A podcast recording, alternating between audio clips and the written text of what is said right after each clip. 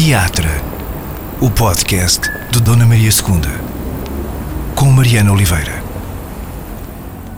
A convidada deste mês eh, do Teatro um, compete com o convidado anterior do Teatro em matéria de número de vezes que já pisou os palcos uh, do Teatro Nacional Dona Maria II, ou que já trabalhou uh, aqui por estes palcos. O convidado anterior foi o Rui Mendes. Ah. Eu sei que isto não é uma competição, Paula, mas uh, se não. tirarmos esse peso competitivo da coisa, já foram muitas vezes, mesmo muitas vezes. Já foram muitas vezes.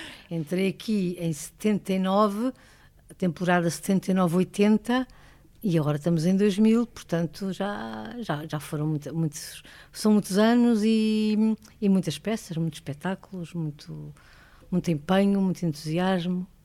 Como é que funcionas em termos de, de registro uh, desse, desses trabalhos? É importante para a tua organização manter a cronologia de tudo o que já fizeste? Um, durante os primeiros anos da minha carreira, eu guardava, fazia esse registro tinha álbuns onde guardava fotografias, qualquer notícia, essas coisas todas eu guardava. Pronto, tinha, tinha uma série de coisas, tinha um espólio.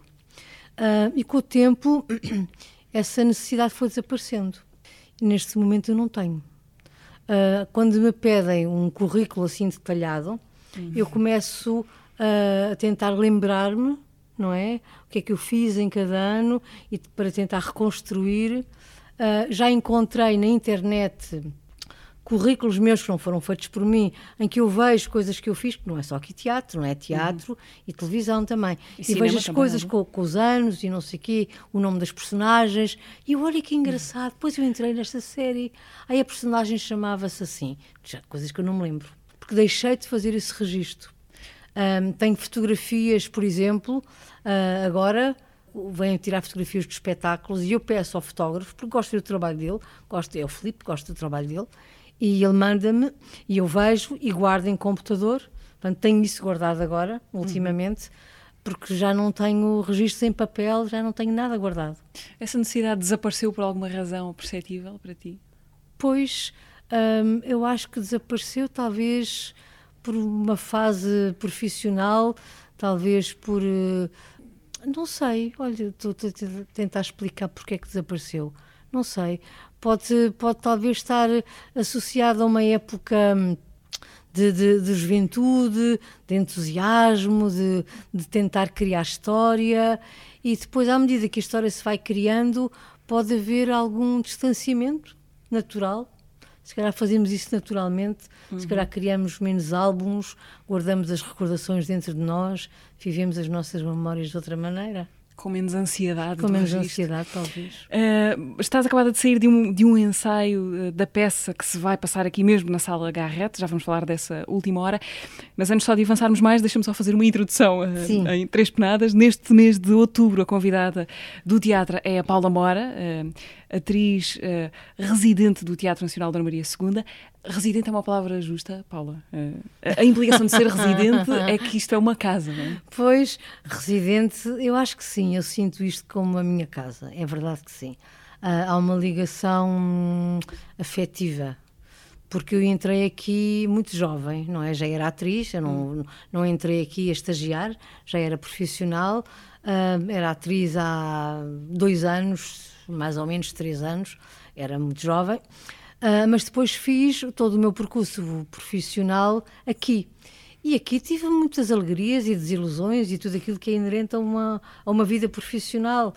Os meus colegas uh, eram também meus amigos e tudo isso foi, foi, foi uma vida, foi uma vida que eu vivi aqui dentro. Uh, portanto, há uma ligação muito grande e isto era, de certa forma, a minha segunda casa. Hum. Até porque durante muitos anos em que isto tinha um elenco artístico vasto. Todos os espetáculos eram feitos com esse mesmo elenco e nós entrávamos, por exemplo, em três espetáculos naquela temporada. Portanto, nós estávamos sempre, ou quase sempre, a trabalhar. E às vezes estávamos a fazer espetáculos e ensaios de outro, de outro, de outro projeto uh, à tarde, fazíamos os ensaios e os espetáculos à noite. Um, e tudo isso fazia com que nós ocupássemos grande parte do nosso dia a dia aqui dentro. De repente podia haver assim um hiato, um tempo em que não estávamos a ensaiar nada, e isso até era estranho, porque estávamos sempre, agora é diferente, não é? Uma das coisas que me interessava perceber era como é que, exatamente como é que essa ideia de elenco fixo do teatro se transformou, porque se transformou muito, uh, de tal maneira que é quase uma coisa estranha hoje, para, talvez para as gerações mais novas de atores, a ideia de haver um, um elenco altura, fixo de um teatro. Não era só no Teatro Nacional, hum. não é? Um, nessa altura havia companhias de teatro uhum. e havia grupos independentes com atores fixos não é? Não tinham, os grupos independentes não tinham um, um grupo de atores fixo muito alargado, não tinham dinheiro para isso, mas acabavam por contar sempre com o mesmo número de pessoas, com as mesmas pessoas, não tinham, era a garantia de ter um ordenado fixo ao final do mês. Pronto, as coisas tinham que ser ali ajustadas ao subsídio que eles tinham. Depois havia empresários, portanto, havia companhias de teatro. Uhum. E essas companhias tinham um grupo de atores que eram empregados daquele, daquela companhia. É, o Teatro Nacional Uh, tinha um, um, grupo de atores muito vasto, porque tentava ser autónoma para, para a escolha de, de atores para, para, poderem gerir um repertório, não terem que estar a, a chamar e, e a, a atores, se quisessem fazer uma digressão, para uhum. fazer uma escolha, uma reposição, tinham que ter uh, a capacidade de gerir aquele grupo de pessoas por estarem vinculadas aqui ao Teatro Nacional. Quantas pessoas é que já teve esse elenco? Nessa altura éramos 40 e tal. 40 e tal. E hoje são? Hoje somos uh, seis. é estranho. É uma é? grande mudança. É uma grande mudança. Porque a certa altura uh, chegaram à conclusão que, que não era interessante ter uma companhia. Foi feita uma remodelação. Atores que estavam na idade de serem reformados foram reformados. Outros foram convidados a entrar em pré-reforma. Outros uh, foi-lhes perguntado se queriam receber uma indemnização para irem fazer projetos lá fora. Pronto, houve assim uma, uma abordagem para tentar reduzir o número de pessoas e, no fundo, quem ficou eram os mais jovens, uhum. que não tinham idade para a reforma, nem para a pré-reforma, uh, que queriam continuar, eu por mim falo, queria continuar a fazer teatro. E fazer teatro lá fora seria uma coisa mais pontual, uhum. porque não, não, estaria, não estaria vinculado a uma companhia, e eu resolvi arriscar. Ou seja, poderia ir-me embora em qualquer altura se eu quisesse, não recebia a indemnização, era uhum. o que iria acontecer. Mas decidi arriscar e por isso fiquei eu e os meus colegas que, pronto, que não tínhamos idade para a reforma. Eh, uma parte, hoje, de fazer parte da companhia residente do teatro é trabalhar com atores eh, muito, muito jovens, jovens estudantes de teatro, Sim, uh, que, exato, que, que, que, estão a começar os seus percursos, não é? Hoje, no início das suas uhum. formações. Como é que te vês hoje, este tempo depois, estes anos depois, no papel de, eh, de transmissora do testemunho, de alguma maneira? Uh, o que é que vês nessas fornadas de novos atores que, hum. que, chegam aqui ao teatro todos os anos e o que é que procuras que eles levem daqui? Eu, eu adoro trabalhar com, com atores jovens. Acho que hum, a, a mistura de gerações é, é muito saudável para eles e para nós. Temos muita coisa para transmitir uns aos outros. Eu tenho, por exemplo, tenho uma memória muito boa, por acaso não fui aqui no Teatro Nacional, foi antes de vir para cá, numa um espetáculo que eu fiz no Teatro Maria Matos, uma peça que se chamava A Família, em que os meus avós eram a Mariana Remonteiro e o Paulo Renato. E a Mariana era uma colega de trabalho extraordinária, era fantástica. Eu era muito, muito, muito jovem e eu tinha umas quantas cenas e uma das cenas que eu tinha uh, era uma cena com a minha avó, em que eu entrava em casa, era, era já tarde, tinha ido, tinha ido sair uh, e a minha avó apanhava-me e vinha-me perguntar o que é que eu estava a chegar a casa àquela hora e tínhamos uma conversa às duas. E nós fizemos os nossos ensaios, o encenador era um espanhol, era o Osuna, um, e já tínhamos a peça estreada. E acabámos a cena e saímos. E a Mariana diz-me: oh, filha, anda aqui ao meu camarim. E ela ia mudar de roupa, eu fui com ela. E ela diz: Naquela cena e começou-me a dar umas indicações de coisas que ela achava que era mais interessante eu fazer. E eu ouvia. Começou-me a ajudar. E hum, no dia seguinte fomos fazer o espetáculo e eu comecei a seguir aquelas indicações que ela tinha dado. E ela, muito querida em cena, olhava para mim e fazia-me assim. Dizia-me que sim com a cabeça, como quem diz: estás bem, estás bem, estás bem. Começou a distanciar-se da, da, do seu papel para, uhum. para estar-me a dirigir em cena. E isso é uma memória que eu tenho muito interessante, muito boa, muito gratificante, de haver alguém que de facto sabia muito um, e que me estava a acarinhar Alguma dessas dicas ou ensinamentos te ficou? Uh... Não. Não me lembro o que era, mas lembro-me que eram coisas que tinham a ver com a nossa contracena. Uhum. Uh, e que ela me estava a ajudar a enriquecer a nossa relação em cena. Aqui, aqui dentro do, do Dona Maria, eu sempre eu tenho, tenho uma boa memória dos meus colegas mais antigos. Embora houvesse às vezes uma hierarquia, quando eu entrei para cá, depois foi desvanecendo, não porque eu envelheci, mas porque os tempos foram mudando. Hum. Um, neste momento, por exemplo, eu acho que os atores mais jovens que vêm para aqui não sentem esse peso da hierarquia, porque nós não, não transmitimos isso. Uhum. Nós não somos assim. É outra época, uma época diferente. E eu acho que é muito, muito saudável esta, esta mistura. Eu acho que com eles eu também me renovo porque eles trazem a sua juventude, o entusiasmo e eu posso lhes transmitir também a minha sabedoria, aquilo que eu sei, o meu carinho por eles. Não, não estou cá a dar-lhes lições como é que eles devem fazer ou não fazer, mas se houver qualquer coisa em que seja preciso, em que eu possa contribuir com qualquer coisa, do meu um apoio que eu possa dar em cena, eu gosto muito de sentir que, que esse enriquecimento mútuo pode acontecer.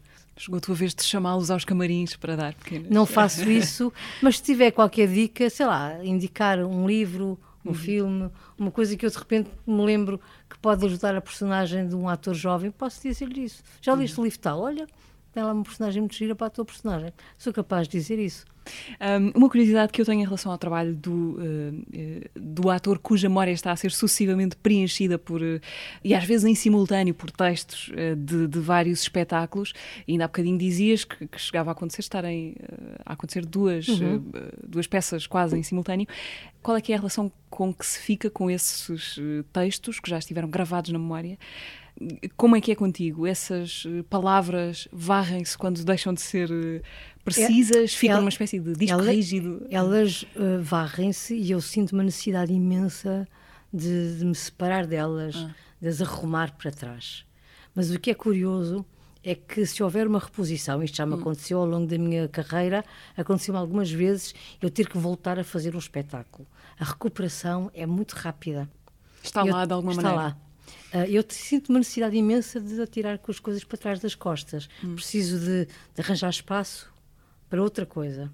Mas aquilo é recuperável, muito rapidamente recuperável. Eu imagino quase como as, hum, as canções que lembramos da infância, que às vezes basta um gatilho qualquer. Exatamente, para... faz-se o link e é. aquilo tá, tá, tá, vem novamente à nossa memória.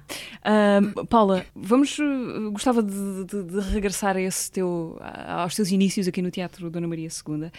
Começaste em 1978, foi 79. Isso? 79. Foi em 1979. Uhum. Eu vim cá para fazer um espetáculo que era uh, O Lodo. Fui chamada pelo Ribeirinho, que ensinava o espetáculo.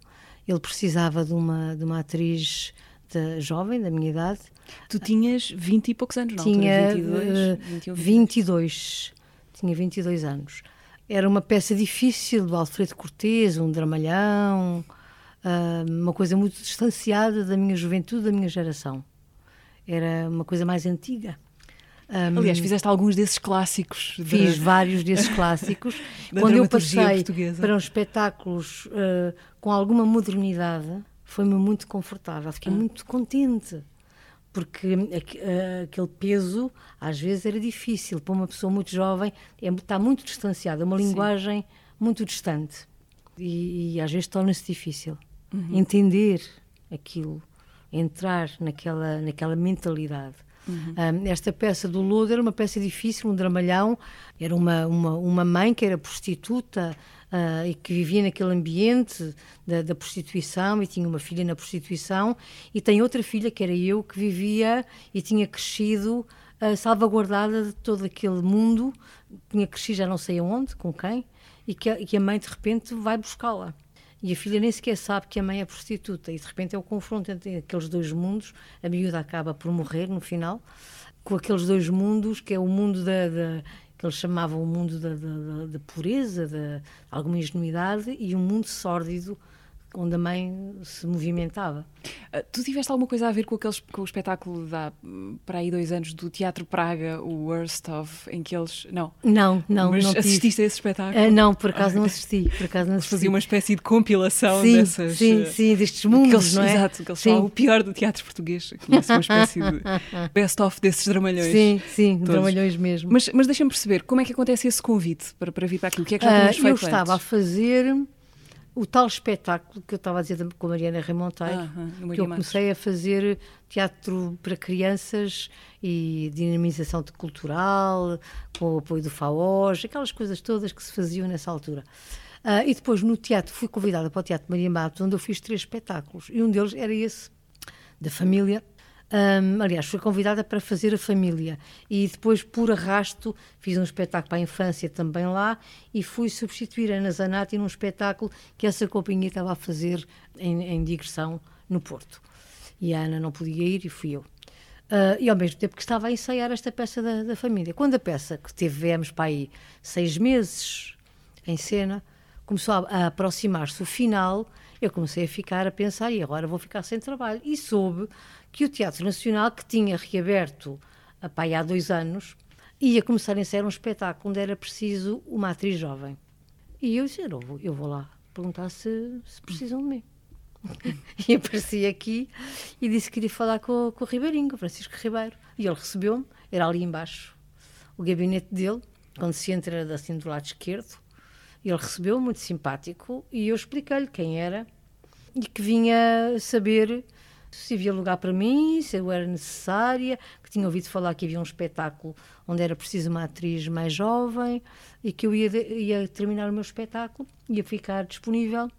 E ele achou graça, começou-se a rir e, disse qual, perguntou qual era o espetáculo enquanto estava a fazer e disse: Está bem, eu vou lá vê-la.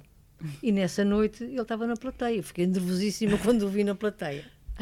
E no dia seguinte, ou dois dias depois, telefonou-me dizer esteja no Teatro Nacional o dia tal, tal, tal, a tantas horas que vai fazer o espetáculo Lodo. Ele lá me disse aquilo tudo e eu e, portanto acabei por não ficar nenhum tempo desempregada. Acabou um e comecei logo com outra com isto.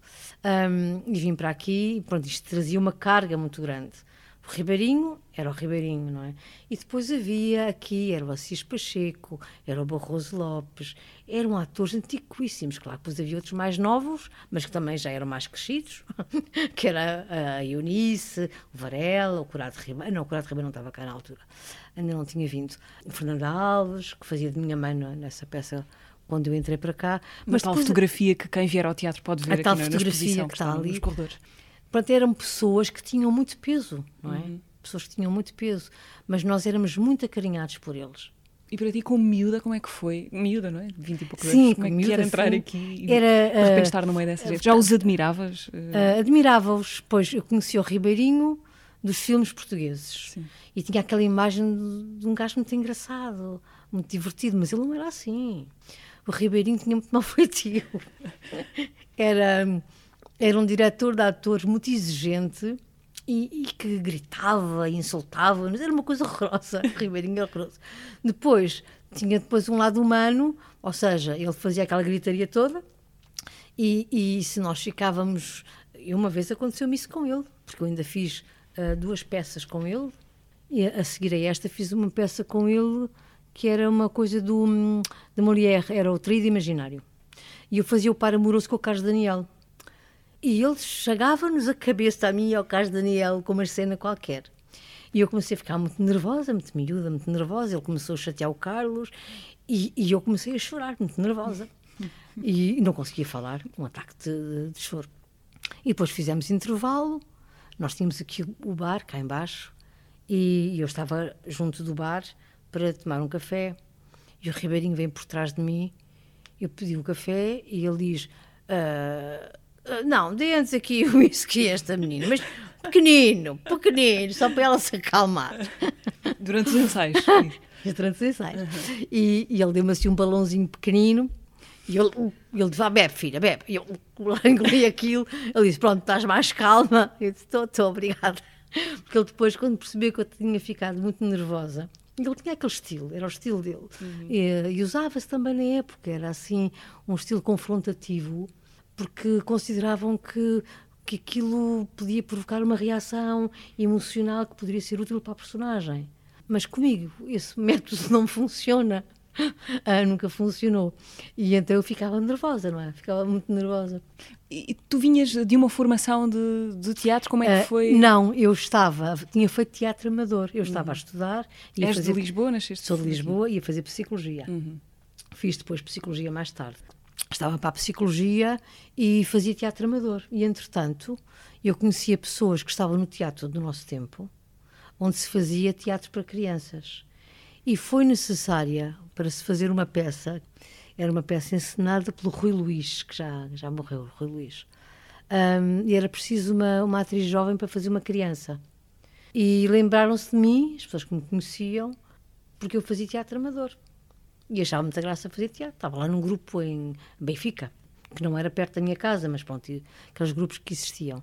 E eu fui lá, fiz uma, uma audição e fiquei. E depois fiquei a fazer teatro para crianças. E à medida que eu comecei a fazer isso, comecei a ficar com um, um entusiasmo tão grande que depois hum, aquilo foi, foi uma coisa natural para mim. Uhum. De repente suspendi uh, os estudos e Porque tinhas a começado a fazer psicologia? Eu ia começar a fazer psicologia. Depois, mais tarde, fiz o curso e tenho o curso de psicologia, uhum. mestrado e não sei o quê. E sou, sou membro da Ordem dos Psicólogos. Mas, um, de repente, houve ali um chamamento tão forte, não é? Que eu tive que seguir, depois não tinha tempo para mais nada, claro, porque aqui, o, o, o, mundo do teatro, principalmente quando se está no início, com todo o entusiasmo com, e com, com o tipo de horários, aquilo preenche a nossa vida. E já não havia espaço para mais nada. E os meus pais, que, que não, não tinham pensado sequer que eu pudesse ser atriz, quando deram por mim, eu já estava a fazer teatro. E quando deram por mim, eu já estava aqui no Teatro Nacional. E eles compreenderam isso bem? E depois aceitaram muito bem. Uh, a minha mãe aceitou mais cedo e melhor. O meu pai, como estava separado da minha mãe, portanto estava mais distanciado, de repente aquilo uhum. caiu-lhe assim no prato da sopa. E quando deram por eles, a coisa já estava muito concretizada. E depois, como eu já estava aqui, instalada numa companhia, eles também não tiveram coragem de dizer ao filho: Mas tu agora vais ficar desempregada, uhum. porque eu estava a trabalhar. Eles vieram ver-te no vieram. lodo? Vieram. Na estreia do lodo. Vieram ver-me. Fala-me dessa de tua formação em psicologia que depois vieste a perseguir Sim. mais tarde. Porquê? Porque é que porque tinhas continuaste com uma curiosidade intelectual por essa área? Chegaste Sim. a exercer? Tens alguma atividade nessa? Sim, tenho. És tenho. psicóloga então? Sou psicóloga. Uh, para mim, a, a, psicologia e o teatro misturam-se. Há um, um, interesse genuíno pela, pelo outro, pelo outro ser humano e por mim própria. Um, e perceber pela, como é que é estar no e lugar. pela relação, a relação com o outro perceber que há relações que são favoráveis, que são saudáveis, há relações que são patológicas e todos e nós somos seres relacionais. E o ator vive muito o ser relacional. A relação com os colegas, com a outra personagem, com o público. E, e, e eu, na psicologia, aprofundo o que é que se passa nisto. O que é isto? Não é? O que, o que é esta relação? O que é que acontece? e é muito enriquecedor para mim conseguir eh, perceber e organizar o meu pensamento quando estou a fazer teatro com um olhar de psicóloga, não para encontrar traços patológicos, para esse tipo de coisas, mas para entender a dinâmica relacional.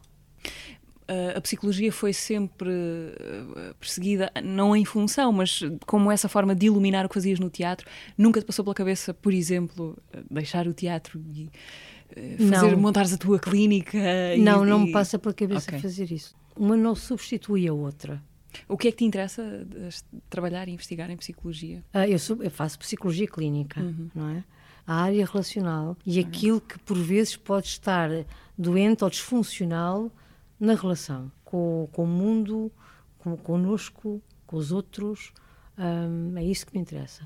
Tens superstições no teatro? Uh, não. Sua visão da coisa, rituais daqueles não. que... Não, não tenho. Um, já tive. A, a minha mãe tinha algumas superstições. Sei lá, não abrirmos o chapéu de chuva em casa, assim umas coisas. Aqueles clássicos. Que ela me transmitiu. Uh, e eu, a certa altura, acreditava nessas coisas, não é? E a primeira peça que eu fiz, eu cumpri o ritual. Tinha que bater com a calcanhar no chão três vezes antes de entrar. Porque fiz isso um dia e depois tive que fazer aquilo sempre. E depois, ao fim de um tempo, que aquilo era uma grande estupidez, não é? E eu depois distanciei-me de toda a superstição que a minha mãe me ensinou. Eu de repente pensei assim: isto é uma coisa muito idiota. Porque é que se eu abrir um chapéu de chuva vai acontecer uma calamidade? Mas isto é uma coisa muito parva. E deixei de fazer isso. O que eu fazia era abrir o chapéu e tinha que o abrir três vezes. E depois uh, confrontei-me com o ridículo que isso era, não é? Era ridículo. Uh, porque as superstições, de facto, dão, dão corpo aos nossos medos. E desde o momento que a pessoa perceba que está, que está insegura ou com medo que qualquer coisa não corra bem, não precisa de se agarrar a uma superstição não é? Uhum. Pode simplesmente pensar: eu estou com medo desta situação, eu estou com medo que me aconteça isto. E isso é muito mais saudável, pensar assim, do que transferir tudo para um chapéu de chuva e depois dizer que foi por causa do chapéu de chuva que as coisas não correram bem. Arranjar ali um nexo que não. Exatamente. Que um bode expiatório. Exato. Um, és uma atriz do teatro, sobretudo, ou tens. Já fizeste outras coisas? Já em, fiz em cinema, cinema? Já fiz televisão, telenovela, séries. Mas a base é o teatro ou não? Hum, posso dizer que a base está, tem sido o teatro porque trabalho numa companhia de teatro. Uh, mas eu gosto muito de fazer cinema e gosto muito de fazer televisão. Mas como o que é, uh, o que é regular é o teatro, e porque o teatro tem aquela coisa da, da presença que me faz uh, eleger o teatro o facto de cada dia as coisas estão a ser estão a ser renovadas estão a ser presentificadas. A nossa relação com o público com os colegas com tudo está a ser em cada dia está a ser recriado. Ao passo que na televisão ou no cinema aquilo fica registado e tu já não vais mexer mais não é? Mesmo que seja bom mas pronto é uma coisa que fica estática. E o teatro é muito vivo e isso é uma coisa que me interessa. Quer dizer, no teatro, de repente, tu estás a fazer uma cena e cai um objeto em cena. E tu vais ter que apanhar o objeto e isso vai alterar qualquer coisa em ti. Há um barulho qualquer. O, o, o colega com quem estás a trabalhar dá-te deixa, fala contigo, interage contigo de uma forma diferente. E isso tudo leva-te a recriar e a fazer as coisas de uma forma diferente. Isso para mim é extraordinário, porque uh, eu sempre tive alguma resistência a fazer o espetáculo todos os dias igual. Não é dizer eu hoje faço assim, amanhã faço assado, desrespeitando as pessoas que pagaram o seu bilhete e que querem ver o espetáculo como ele foi criado. Não é isso. Mas há sempre uma área nossa que deve ser uh, recriada cada dia. Cada dia aquilo é, é, é, novo, tem que ser novo, porque nós estamos diferentes cada dia e porque acontecem coisas diferentes. Uhum. E por isso o teatro para mim é, aparece assim em primeiro lugar. Falando de teatro vivo, como tu falaste agora, uh, por estes dias um, és a Marília, uh, Sou Marília, a secretária da direção do jornal Última Hora. O diretor do jornal, aliás, o Miguel Guilherme, uh, já, já veio aqui prestar okay, contas ao okay. podcast. Qual é que é a tua função neste jornal Última Hora? Pronto, eu sou a secretária do, do, do jornal Sou uma secretária que já lá trabalha há uns anos um, e que é, é uma figura quase que materna, porque ela tem muito cuidado com o diretor do jornal. Uh, ela tem aquela autoridade do, de, de, alguém que trabalha num sítio há um, há um tempo e que, portanto, já é também um bocadinho dona daquele sítio. E ela preocupa-se com aquele, com aquele diretor, que é que é alcoólico e que tem às vezes assombros de, de raiva, e ela vai-lhe preparar uns saizinhos para ele ver se ele fica mais calmo, mas que também o defende quando, quando ele é atacado. Uh, defende-o como se fosse uma amiga, uh, ela é amiga dele. Uhum. Então é uma, é uma personagem humana, bastante humana, e hum, é mais do que, do que profissional daquele jornal. Aquilo já, ela já tem laços afetivos com as pessoas que ali trabalham este um, Última Hora, a peça, o nome do jornal que dá nome à peça, pode ser visto aqui no Dona Maria II até uh, 15 de novembro. Uh, curiosamente, tu também já foste uma secretária conhecida da televisão, uh, a Joaninha, Sim. do Duarte Era outro tipo de secretária. Uh, ainda É. hoje te lembram esse papel? Lembram, lembram, lembram. É, Isso era uma secretária mais, mais dinâmica, era uma figura mais da ação, não é? Ah, de secretariado ela fazia pouco, era mais uma mulher da ação que acompanhava detetives nas suas, nas suas aventuras e que ela própria também era meia detetive e, e mulher da ação. Era uma, uma lutadora, tinha assim cenas mesmo quase que, tinham, que, tinha que haver uma dobragem, que não podia, eu- não podia ser eu a fazê-las. Por falar em Duarte e companhia, vamos, uh, como é costume aqui no podcast, reviver num minuto e pouco o episódio anterior do teatro. Um, o conversador do Teatro de Setembro foi o Rui Mendes, justamente, e estas foram algumas coisas uh, que ele veio cá dizer. Eu comecei a fazer teatro como ator aqui nesta casa, não era esta, era a anterior, que herdeu o antigo Teatro Nacional da Ana Maria II. Salvo ver, foi em 1956, no fim do espetáculo, que veio-nos a notícia de que estava a arder o Teatro Nacional da Ana Maria II. E lembro-me que vim com vários colegas meus ver com uma enorme tristeza e com uma enorme an- angústia o Teatro Nacional arder.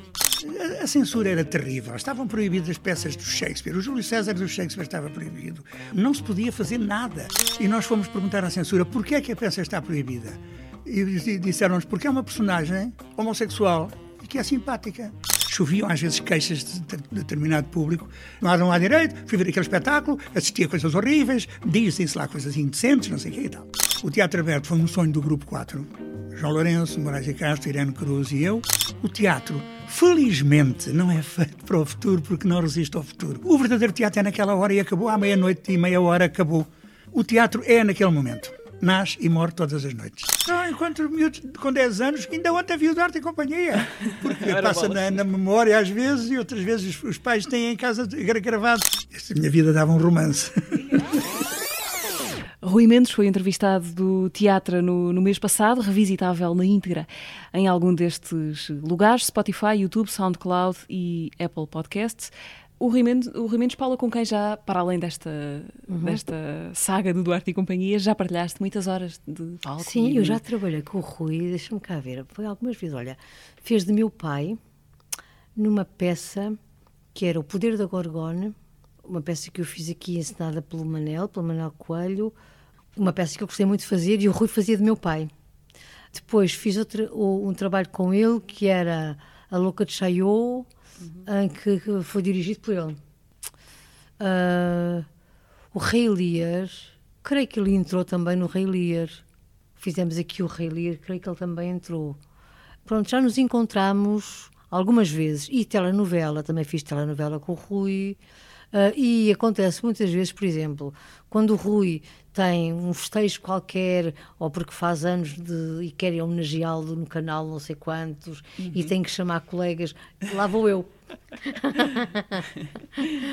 Um, portanto, eu tenho muito prazer em, em ser chamada a falar sobre o Rui. Para a que é uma comissão que Eu gosto muito, eu gosto muito do Rui Mendes. Acho que ele é uma pessoa muito querida, é um excelente colega, é um, além de ser muito talentoso, que ele tem um talento assim, ah, ele é um, um colega generoso. E, hum, portanto, eu gosto muito de trabalhar com ele. Um, é, é difícil contracenar com alguém que não se conhece ou com que não se É priva difícil. também na vida pessoal. Ou É se mais- uma coisa não tem a ver É mais difícil. A cumplicidade ajuda em palco? É, Fora ajuda. palco ajuda. Ah, quer dizer, vai-se criando, não é? Ah, não quer dizer que quando não se conhece uma pessoa que, que vai ser impossível. Aliás, há pessoas com quem nós conseguimos criar de repente uma empatia muito fácil. Mas ah, quando nós conhecemos a pessoa, o canal de comunicação estabelece muito rapidamente, não é? Ah, com as outras pessoas vai ser de criado. Basta o tempo de ensaios e, e é criado. Uh, Paulo, eu gostava de te pedir, à medida que, vamos, uh, que nos vamos encaminhando para o fim desta, desta conversa, um, nestes tempos de cultura condicionada, mais ou menos, a tentar lentamente regressar ao que era, um, queria pedir-te por alguma sugestão, uma coisa que tenhas visto, lido, ouvido, um filme, um disco, que tenha ficado contigo, que queiras deixar, que te tenha passado Ah, ultimamente Eu tenho cabeça. estado a ler um livro que é Os Três Guinéus da Virginia Woolf e tenho estado a ver uma série que é a série eh, Borgen, que, Borgen, que é, é dinamarquesa, da Netflix. e curiosamente, uh, em ambos, uh, o, o, feminino, o papel da mulher, uh, surge como qualquer coisa mais importante.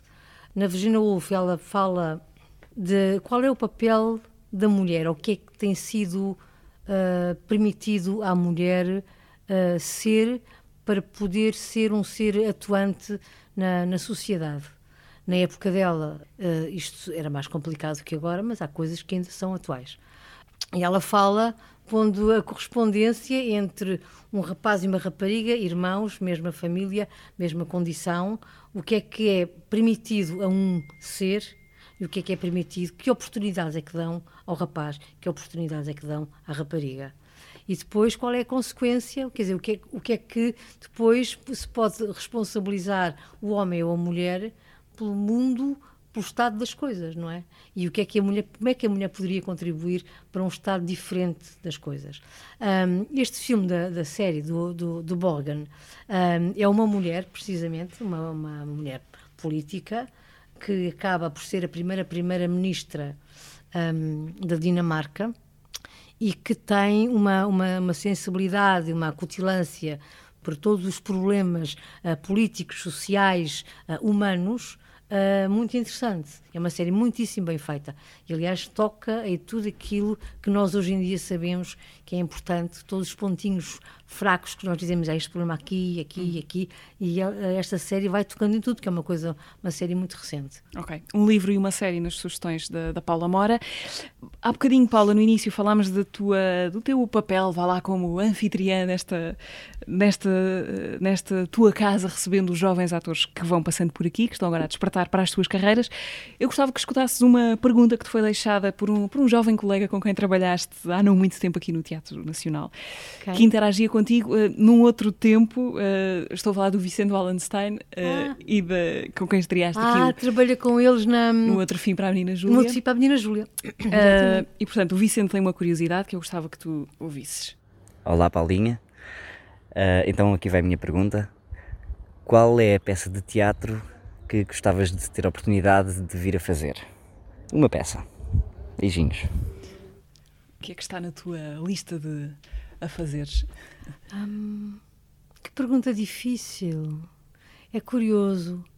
Hum, quando eu era muito jovem, eu tinha uh, muitos, muitas personagens ou, ou, peças de teatro que eu pensava, gostava de fazer isto, gostava de fazer aquilo, gostava de fazer aquilo outro. Umas fiz, outras não fiz. E fui-me apercebendo que o facto de não fazer aquelas que eu tinha imaginado que seria interessante eu fazer não prejudicaram uh, momentos muito gratificantes da minha carreira. Acabei por fazer algumas coisas que eu adorei fazer e que eu não tinha imaginado.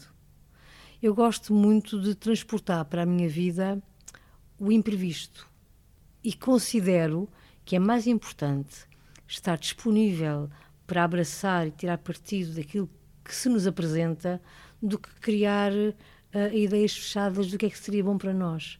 Então, eu, neste momento, muito francamente, eu não sei responder a essa pergunta. Porque eu não tenho nenhuma peça que eu diga assim, eu quero fazer isto.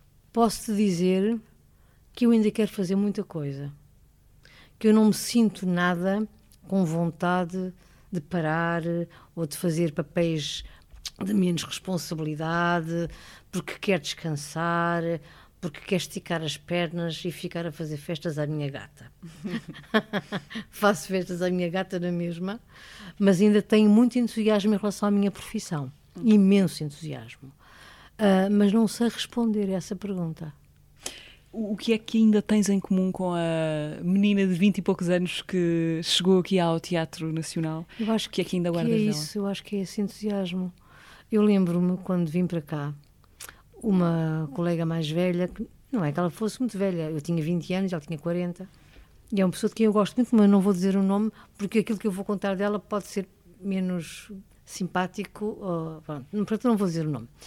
Uma colega que às vezes nós estávamos nos ensaios e dizia assim: Ai, apetecia-me tanto ir para a minha casa. eu agora vou fazer pós-jantar, não sei. E eu, aquilo deixava-me completamente possessa.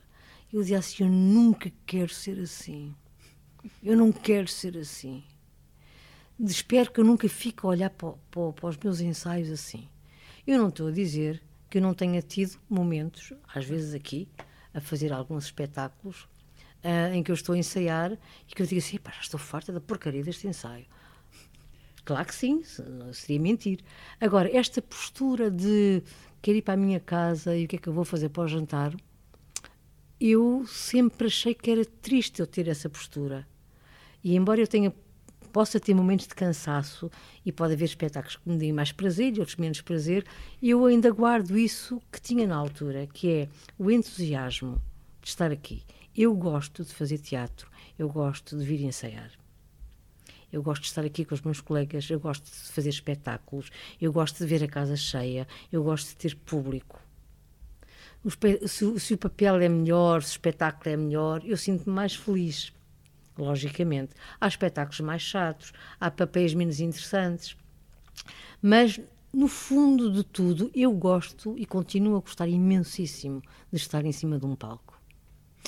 Paula, numa, numa numa vida passada dentro destas paredes, mais de 40 anos de teatro nacional, há algum sítio deste edifício onde nunca tenhas estado? É capaz de haver. Mas não sei dizer qual é, porque nunca lá estive. Mas é capaz de haver, sim. Porque nós acabamos por, por nos mexer sempre dentro do, aqui sítios. dos mesmos sítios. Há aquele percurso que é a entrada camarins, a entrada palco, a sala de ensaios. Uh, e é que pronto, a, a, zona dos administrativos, mas é capaz de haver aí zonas onde existia mais a carpintaria e aquelas saídas por ali que eu sou capaz de conhecer mal. Uh, qual é que é o teu lugar preferido do teatro? É, o palco imagino que seja um Sim, deles, mas... o palco é, é um sítio maravilhoso, a plateia é um sítio maravilhoso, são, são sítios para mim mágicos. Hum. Olhar para um palco vazio é mágico, olhar para a plateia vazia é mágico. Gosto do camarim, mas gosto principalmente do palco e da plateia. Já dormiste no teatro?